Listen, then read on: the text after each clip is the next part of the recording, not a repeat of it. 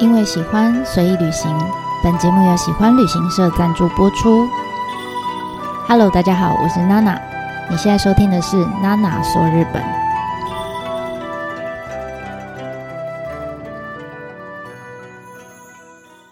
Hello，大家好，我是娜娜。这一次呢，我们要来继续看的是大地艺术季。那我们都知道，一个地方的艺术季活动啊，其实它不太可能就这样砰的就就凭空出现。那之所以可以开始推动呢，一定是呃，不外乎是一开始可能有一大笔钱，然后有人想到这个点子，甚至呢，有一群人可以把它付诸于实现，而且呢，它必须在不断不断一次一次的这个举办跟修正当中呢，慢慢的越来越好，而且重点是它还有足够的。呃，够长的时间让艺术季的这个结果来发酵出来，所以换句话说，其实这整件事情要成，其实呃，必须要天时地利人和，不然的话，就会像我们上次提到的，其实，嗯，我们讲地利好了，先讲地利，地利就是其实那个时候日本有这么多呃的偏乡，其实都有一样的问题，包括人口老化、人口外移等等，那。呃，那个时候在那个 timing，其实中央政府，日本的中央政府也很慷慨的，我就大傻币嘛，这就是天时，对不对？我给你这一笔钱，好，那大家就想办法怎么用，这样。那有了天时，有了地利之后，但为什么还是会出现，譬如说，嗯，像北海道的细章就破产了，然后人口急速的下降，但同一时间呢，在新系的越后期有这块地区，却因为大地艺术季的举办而被看见。所以这时候关键可能就是那个人。对？一个关键人物，到底那个时候的星系出现了一个什么样的人，然后促成艺术季的诞生？那艺术季又在这块地上面，让它发生了什么事情？好，这是这是我们这一次想要跟大家分享的。那如果你是第一次听娜娜的 podcast 的话，这边跟您说明一下，后面呃分享的内容大部大部分是我在呃就是旅程中，可能在巴士上跟呃旅伴做一些分享的内容笔记，那多少。会掺杂我自己的一个体验啊，或者是感想，还有小故事。那所以希望，如果你还没有去过的话，那我们就一起先在脑中啊，先建构一下这个艺术季之旅。那等到之后真正可以去的时候，我也希望这一段的 podcast 可以陪你，不论是在准备行程，或者是你已经在行程中了，甚至是你回国以后，都可以当成是你的一个陪伴。那这一次呢，我们要先分享的是有关大地艺术季。其实大地艺术季是在两千年的时候开始举办的，他本来是想要在一九九九年办第一届，但因为一些原因，我们等下会说，所以就延到了两千年才开始。那其实，在两千年之前呢，呃，日本我们上次也大概有提到，就是日本。的政府开始意识到有很多的地方有因为人口外移或者是高龄少子化的问题等等，开始间接影响到一些地方的财政税收，然后或者是地方的一些资源运用的效率比较低落，这样。那所以那个时候的中央政府就提出一个政策，叫做“诶平城大合并”。好，那预计是在一九九九年，也就是艺术季大地艺术季开始的前一年。好，一九九九年呢，要开始实施这个政策。那在开始之前呢，地方政府就先有动作了。我所谓地方政府，就是新系县的政府。他们呢，为了应应这个政策，他想说啊，那呃，在国家他已经预知了国家在一九九九年要做这个大合并的动作，那所以他就在自己的领地之内，哈，就是新系县之内。先开始推动呃阴影的措施，那这样子到时候一九九九年的时候，我就可以开始比较无痛的接轨，这样。那我知道这样的说明应该没有意外的话，大家应该是听不懂，因为至少我第一次在书上看到这一段的时候，我我真的不懂，我想说西列西亚萨哈。那所以我们直接举实际的例子来跟大家做说明，应该会比较好理解。我们用偏乡的小学营运来当做案例好了。如果我们先来假想说，这个地方这个偏乡的地区，可能有十个，呃，要大不大，要小不小的一个乡，十个乡镇，那你就知道说，因为这十个乡镇都人口越来越少，所以你要依依靠每一个乡镇、每一个村落里面少少少少的税收，可能就没有办法支撑起说，我现在每个乡镇里面都各自有一个小学。可能会营运不下去，因为钱不够嘛。那所以最终的结果是什么？就是这十个乡镇里面，所有的小学都倒闭，都没有办法营运下来。那这些乡镇里面的小学呢的的的小朋友，他们就只好背起他们的背包，然后往更大的都市去上课。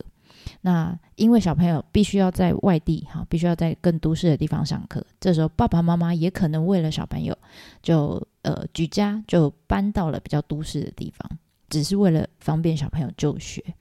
那如果这个时候我有一个方法，我把这十个嗯要大不大要小不小的乡镇合并成一个相对起来规模比较大。那人口也合并了，所以人口比较多，所以这样我税收是不是就可以比较集中？集中了这一大笔钱，我就比较好运用。所以虽然没有我没有办法做到每一个这十个乡镇都有小学，但我至少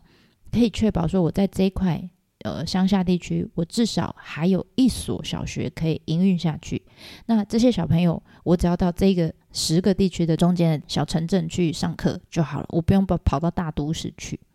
所以这个就是他们当初呃为什么想要推动这个大合并的政策，就是乡镇式的合并。其实，在平成年代之前也有很多什么昭和大合并，各式各样的大合并。那新系政府呢，当时就为了呃中央他们在一九九九年预计要实施的这个大合并的政策，所以他们提早了五年，在一九九四年的时候就开始。呃，推动了当地就是他们自己区域，直接想说啊，那呃，在政府开始推动以前，我们就自己先开始，所以他就把自己县里面划成了十四个大的区域。这十四个大的区域里面又包含很多小小的不同的行政区，你可以想象这十十四个区域就是我们刚刚讲的，呃，十里面可能十个村落这样把它合并成一个区域。那总之呢。呃，新西县因为很大哈，所以他画了十四个区域，而且呢，呃，画完之后，县政府就说：“来，我提供你这些区域，总共长达十年，然后呃，带看你做什么事情哈，我给你一个总预算，大概六成的辅助金，希望你可以。”嗯，就是你们这些十四个区域，你把它想象成小小队就对了。这十四个区域呢，可以找到自己的地方魅力，然后活用它，然后来自己长大。这样，简单来说，就是中央政府帮我新细线划分区域之前，我就自己先把我下面的这些市啊、町啊、村啊等等，我就分十四个小队，我已经做好准备了。而且呢，我还长期出钱帮每一个小队伍。就是每一个队伍，让他们去发挥自己的创意，看他们要自己做出什么特色来。好，那所以在这样子的这个政策推动之下，新细线底下有一个小队，叫做十日町行政区，就这十四个小队其中的一个小队。那这个小队呢，里面有六个队员，好，这六个队员就是小小的乡镇市，包括十日町市啦、川西町啊、松代町、松之松之山町等等等等等，总之有六个。小队员，那他们就共同组成了一个营运委员会。然后这时候呢，他们就找来了一个就很喜欢穿着白色西装、打着红色领带，然后手里还叼根烟的关键人物。这个人物是谁呢？他就是北川富朗先生。那他们就希望北川富朗先生呢，可以协助。他们想想看，有什么办法哈，可以让他们在未来的十年里面好好的运用这笔钱，然后让这个地方可以好好的发展下去。那我们刚刚说北川富朗这先生呢，其实他的名字哈叫日文的话，他叫 Kitagawa Fulam。那 Fulam 很特别，他不是用汉字，他的名字不是用汉字，他是用片假名来表示的。那为什么片假名？其实因为它是外来语来着。据说啦，哈，是挪威语，我也不知道为什么会有突然名字里面出现挪威语。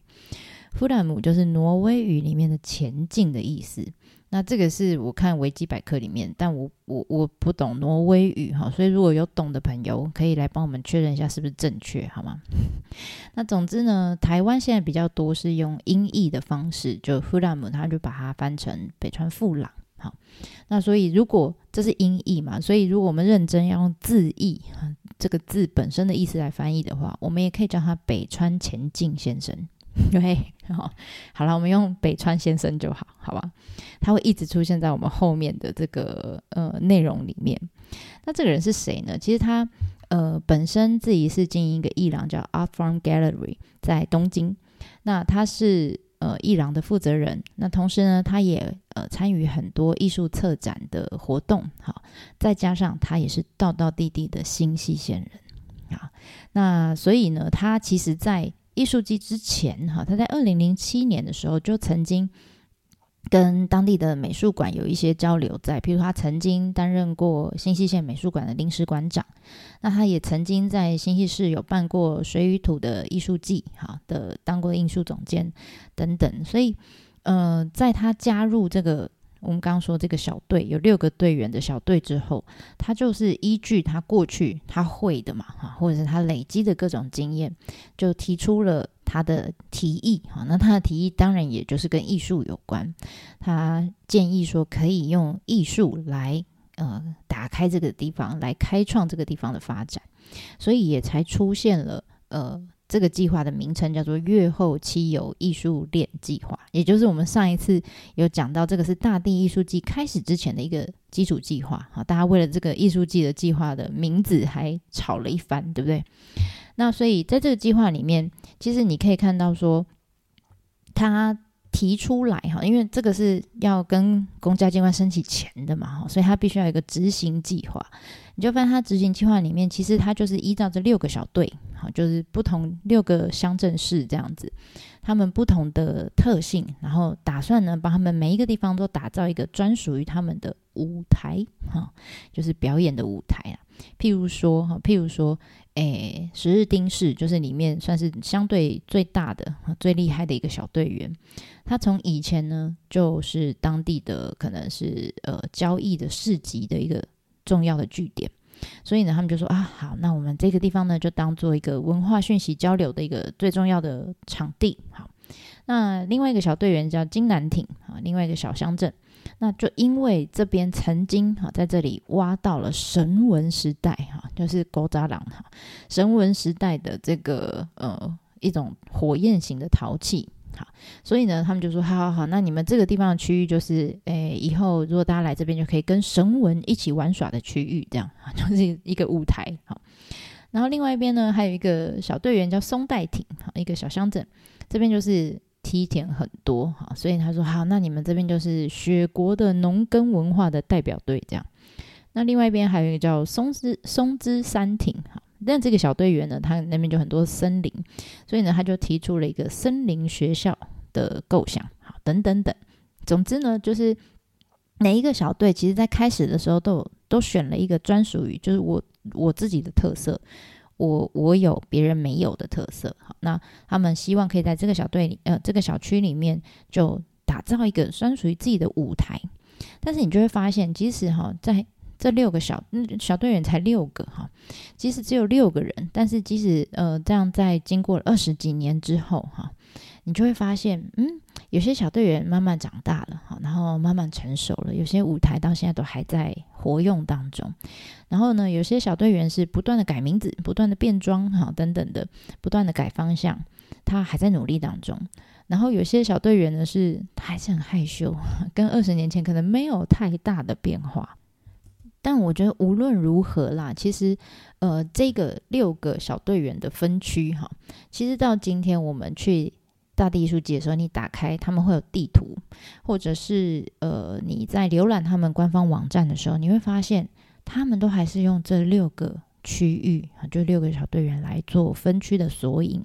所以你可以看到说，这个呃艺术链的计划，其实就是在大地艺术季之前就开始有的一个很重要的基础，然后这个架构呢，也一直被沿用到今天。那当然，北川先生他从一开始提出以艺术开创地方发展这个构想，哈。听起来就是感觉我们现在听也觉得有点飘在上面，就不知道他到底要干嘛，对不对？那所以对北川先生来说，他要怎么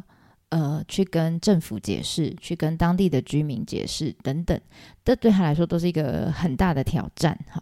那毕竟因为这个计计划会用到政府的钱嘛，不管是中央政府、地方地方政府都好，那这些钱就是纳税人的钱哈，所以你要你知道要用纳税的人人的钱来推动。一开始，你知道所有的东西一开始推动的时候，阻力都是最大的。你想想看，如果你是当地的居民，你是纳税人，哈，有一天呢，就我们地方上突然来了一个红领带，然后跟你说：“哎，阿贝，我跟你讲，我放了一个哈，迄个人形看板，一个艺术品啊，吼，坑咧咧产来的，安尼吼，这样会对这个区域未来发展有帮助。”，你想想看，你说是那个阿北，你的直觉反应是什么？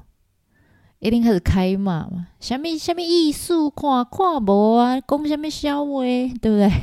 你一定觉得这个人疯了。然后当然也很多声音就说：“你的钱吼拿来什么整治河川呐？诶，帮我去看医生呐？或你给我当老人年金呐？都比你放那个什么鬼艺术品在我田里面来的实际吧？好，对不对？所以你可以想象，就是这些乡下地方的这些居民根本不知道你要干嘛，哈。”所以就骂了个臭头。那你知道当地这样子的反对声浪哈，对呃他们的公务人员也好，或者是当地的这些议员也好，但也会有影响啊哈。所以大部分的人都是心态都是相对比较保守的哈。据说啦，那个时候在越后期有这一块地区，我们说有六个小队员嘛哈，六个市町村，这这六个区域里面总共有一百个议员左右哈。那在这个计划刚提出来的时候，就 perfect 百分之百获得完美的全员反对票，所以你知道北川先生的挑战有多大哈？但他因为真的很想要去做成这件事情，所以呢，他就想了一个方法哈。他前前后后总共花了四年多的时间，然后不断的开车在这个月后期有这一块地区里面，大街小巷到处穿梭啊，从河边到田里面这样哇四处奔走。然后据说啊，他曾经因为这个路太小哈，就连人带车就砰就摔到田里面去了。这样，那他这么努力是为了什么？其实。就是他想要更呃，当然第一个他想要更了解这整块地区的这个特性，那同时最主要是他必须要去跟每一个地方的呃，包括居民啦，包括学校、旅馆、农会、呃自治会、呃议员、呃媒体、公所等等哈，反正从公到私，私到公，总之呢有各式各样的对象，总共反反复复开了大概两千场以上的说明会。那每一场就是公开追赶传播，就是要让更多的人了解，说到底我讲的大地艺术季是在搞什么东东。好，那即使他开了这么多场说明会，其实他也才只说服了一点点，很少部分的窗口跟呃村落愿意配合他，而且是很保守的配合他，有一些条件式条件式的配合。好，所以。嗯，虽然啦，即使在这个计划的经费的使用上，对北川来说还是有点绑手绑脚，而且他做法上面也跟这些窗口可能做了一些妥协，但勉强还是达到一个嗯双赢的一个小共识。好，譬如说那时候的共识有什么？譬如说呃，地方可能跟他说，好啦，我给你放艺术作品啊，但是哦，你要你只能放在哪里哪里哪里这样。这种哪里哪里，大部分都是可能是公园，好，就是国家用地、道路或者是一些公共场所这样。那又因为哈，因为这笔预算，其实你真的继续往上追，追到中央政府的话，你会发现这些预算来自于哪里呢？来自于国土交通省，哈，这这个省有点类似台湾的经济部，就是管这些公共建设这样子的。所以你知道艺术季，我们直觉想它应该是。比较属于艺文活动哈，那艺文活动的钱在台湾来说，应该是往教育部吧，哈，往教育部申请。所以你就知道，当时他们拿到这笔预算的时候，他直觉就想到，哦，往上追是经济部，不是教育部。所以呢，他得想尽办法把艺术计划包装在一些呃，可能像整治河川啊、整修道路啊这种土木工程里面，就是公共建设里面。这样他才会比较好申请费用，所以讲白话一点就是，呃，他要呃以一些就是有实用性的艺术装置开始，这样他可以一方面好申请预算，然后另外一方面是让当地的民众也可以比较容易看见哈，用眼睛看得到的一些建筑跟改变来让他们接受艺术季，这是一开始好一开始。那我知道这些还是很飘虚无缥缈哈，所以我们举几个例子哈。它有一些前两届，就是两千年跟二零零三年，就第一届跟第二届的艺术季里面的一些作品。那这些作品我都有把他们的照片的连接放在资讯栏里面，如果大家有兴趣，可以去去点出来看。那譬如说，哈，像有分几个类型啦。第一个就是我刚刚讲的，最明显可以看出来就是公共设施类。譬如说，在第一次的大地艺术里面，有一个作品就叫《河岸的灯笼》啊，那是什么呢？其实它就是一个公厕，公共厕所，但是它把外观做的像灯笼一样，哈，就很有艺术感这样。然后呢，第二届的时候呢，就二零零三年，他们就请来一个呃文字艺术的设计师，叫前野克己啊。然后他就搞了一个呃，有大概二十米这么高的一个看板，超大型的巨型看板。那这个看板它其实就是个作品哈。然后呃，我们来来来访的人可以爬上这个作品，你爬上去，你就像一个展望台一样，你可以看到从高的地方往下看当地的风景。那你说这个看板上面有什么呢？他就请这个呃文字的设计师用很多很有趣的字体去写出这个地区哈，这个是在松之山地区，他把松之山地区的一些特色，包括呃有温泉啦，有住宿的设施啦，有饭店啦等等之类的，他就把这些设施全部都写在那个扛棒上面，写在那个二十米高的扛棒上面，而且他还依照这些设施相对的位置来摆放，所以。呃，很多人开车开过去的时候，你就会很明显就看到，哇，这个有点像是路标兼地图的功能的一个展示台，好，还蛮有趣的。那还有另外一个作品也是蛮明显的哈，就是二零零三年有一个作品呢，它其实就是搭配。呃，周围的地景，它把柏油路面就嗯，好像切了一块，然后把它抬升起来，很像地震完以后的那个地形，就是路面会歪七扭八的。然后上面呢就画停车格，然后下面呢空的地方呢就可以当一些户外展示场，可以拿来做，比如说一些呃卖东西的场地啦，然后办集会场所的、办办活动的场所这样。那所以你看看我们。我我刚刚上面讲的这几个作品，其实都是当地民众，你真的要用厕所可以用吧？好，然后路标可以看啊，对不对？展望台可以上去，然后再最后是停车场啊，你真的可以停啊。好，你也可以办市集的活动啊，这些都是可以实际可以用的设施，只是长得稍微艺术了一点所以你看，诶，他就把艺术塞在这个公共工程里面。那这是第一个类型，第二个类型就是比较常设型的呃场馆，好，譬如说我们现在到现在都还看得到的，在每一个区域里面可以看到一些有点像是 hub 一样的那种呃常设型的硬体场馆，也是现在在艺术季举办的时候，常常会拿来当成一个嗯中心点的地方，资讯中心的地方，譬如说农舞台啦。呃，森林学校啊，或者是呃，里山现代美术馆等等，哈，你看你现在只要看到这种大型的长设型的硬体的场馆，几乎都是在前两回，呃，大部分都在第二回，就是二零零三年的时候落成的。那第三类呢，就是住宿类型，住宿你看也是可以用的，对不对？才呃，像第一届，好，第一届的艺术季里面。他们就呃跟一个南斯拉夫的行为艺术家去做了用老屋去改建了一个呃住宿设施，叫梦之家。然后也跟美国的一个当代艺术家叫 James Terrell 合作了一个叫光之馆，这个也是新建的哈，这个是新建的。刚刚那个梦之家是旧的，好，所以不管新的旧的，总之呢，这两个馆都是第一个都是可以拿来住的。的确是住宿设施嘛，对不对？为了这个活动或者是以后的营运都需要的东西，但同时他们本身里面也都是整个馆就是这个艺术家的作品啊，所以你看它是揉在一起的。所以你知道这些不管是常设型的场馆啦，或者是住宿啦等等这种设施类的作品，其实除了一般让大家来看之外，我是不是还得另外请工作人员额外来做服务？譬如说。你住宿类总是要打扫嘛，要付餐啊等等这样子。那所以这样子的一个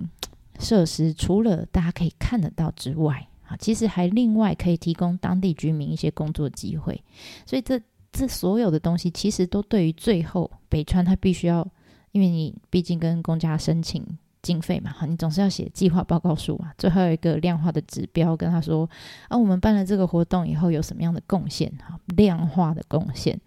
比如说呃，我增加工作机会啊，等等等等，哈，那所以这个都是很有帮助的，所以当时我相信他一定绞尽脑汁，哈，也才想出这些方法，好，那所以。这样就在这样子的努力之下，虽然虽然因为一开始真的反对声浪太大，所以原本预计是一九九九年要办的，但是呢，呃，必须花更多的力气在说服大家哈。然后，所以最后总算啦，总算晚了一年哈。虽然晚了一年，两千年才开始了第一届，但是它总算开始了，好，总算开始。而且一开始其实北川富朗也没有太，嗯，要怎么样？特别说，我一定要一直办下去。他他心里想象的是，我我先办看看。